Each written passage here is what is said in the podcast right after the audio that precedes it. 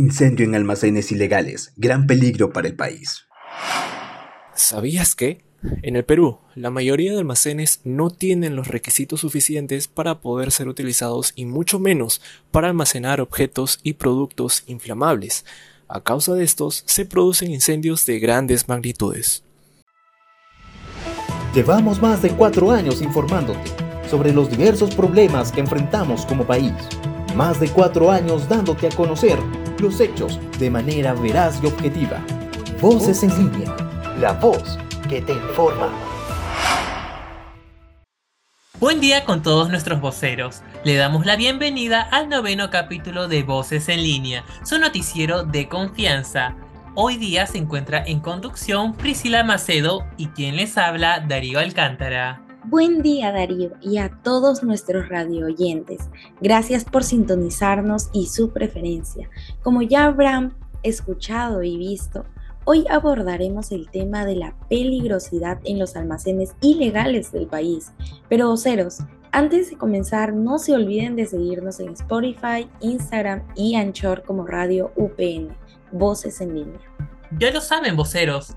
Asimismo, no se olviden revisar upn.edu.p slash radio UPN, en donde podrán escucharnos en vivo. Así que ya saben, manténganse informados con voces en línea.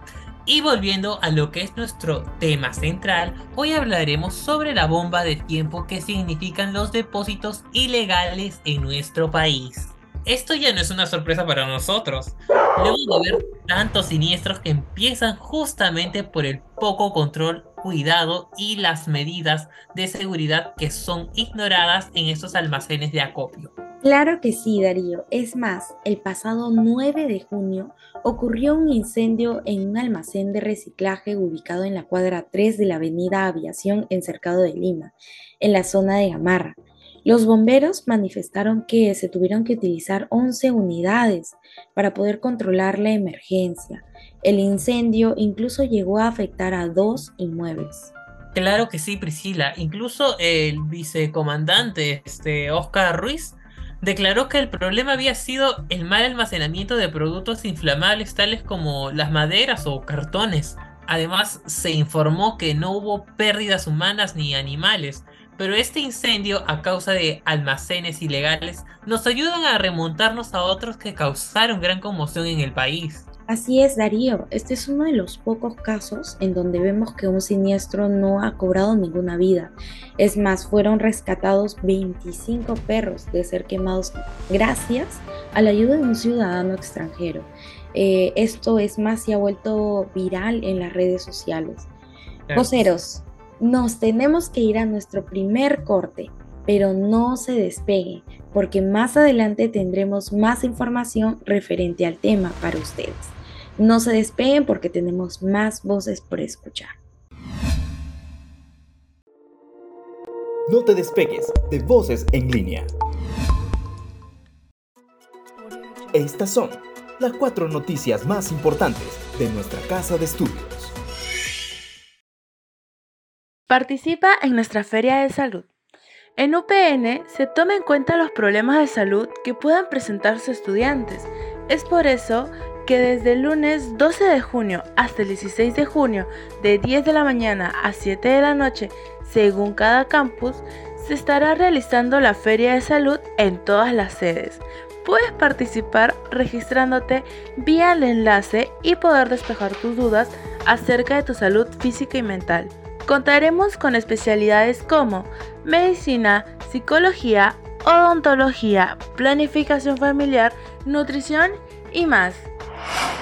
La Facultad de Derecho y Ciencias Políticas de la UPN realizó un conversatorio con magistrados del Tribunal Constitucional. Nuestra UPN, Facultad de Derecho y Ciencias Políticas, organizó el conversatorio Congreso de Derecho Constitucional, en el cual recibió a los magistrados Gustavo Gutiérrez Tixe y Helder Domínguez Aro, quienes expusieron ante el Congreso de Derecho Constitucional. Mediante el conversatorio, los alumnos obtuvieron más conocimientos del rol e importancia que tiene nuestra Constitución del Perú y su trascendencia con el pasar de los años. Anteriormente también se contó con este tipo de experiencias en la cual se busca elevar al máximo el potencial de los estudiantes. UPN hace alianza con Indecopi y lanzan el concurso de inventores del futuro 2023. En el Perú, la tecnología sigue avanzando y UPN se suma a ello. Mediante una alianza con Indecopi, se realizará la tercera edición del concurso Inventores del Futuro 2023, en el cual formaremos parte del auspicio para premiar a los ganadores. Pueden concursar niños y adolescentes de todo el país y demostrar sus habilidades mediante la tecnología. La jefe de proyectos de investigación, publicación y fondos concursables, Miriam Inciso, confía en la creatividad de los jóvenes, puesto que en ediciones pasadas del concurso se lograron crear objetos muy útiles para nuestra sociedad. Conoce a los ganadores del proyecto Fondo Concursable de Responsabilidad Social y Sostenibilidad UPN. En UPN nos sentimos orgullosos de haber contado con un total de 265 innovadoras iniciativas durante el concurso Fondo Concursable.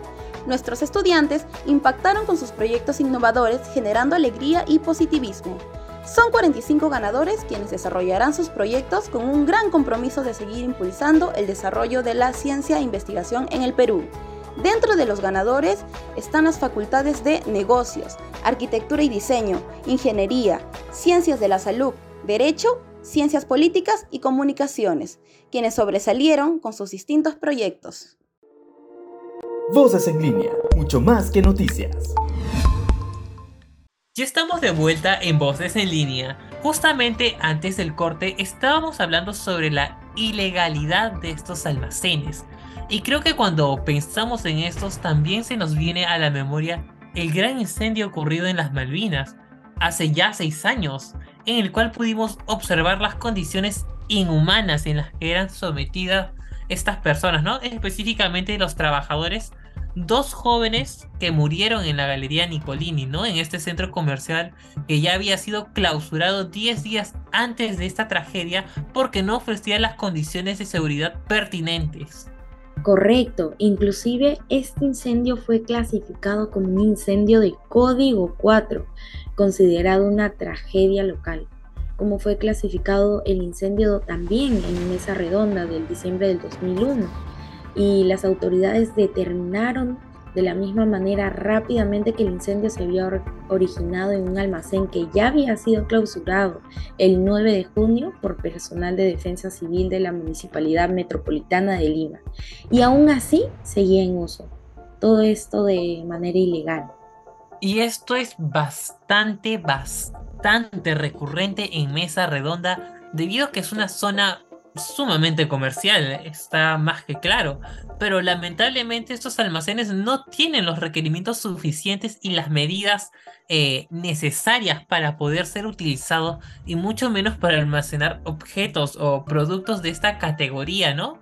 Que son los inflamables. Y a causa de estos suelen este, producirse los incendios que han generado unas grandes magnitudes de pérdida.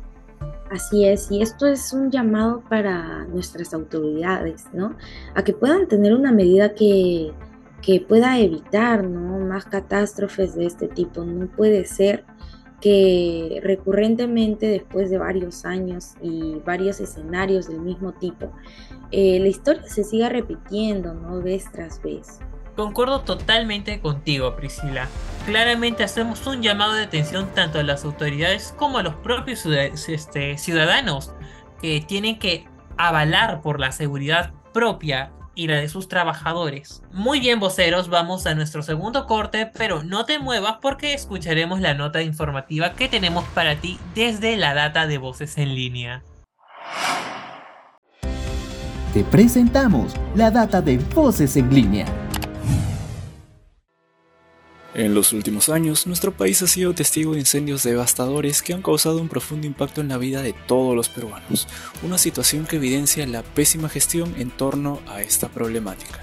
Según datos recopilados, el porcentaje de incendios causados por negligencia o falta de control de las autoridades ha aumentado drásticamente en los últimos años.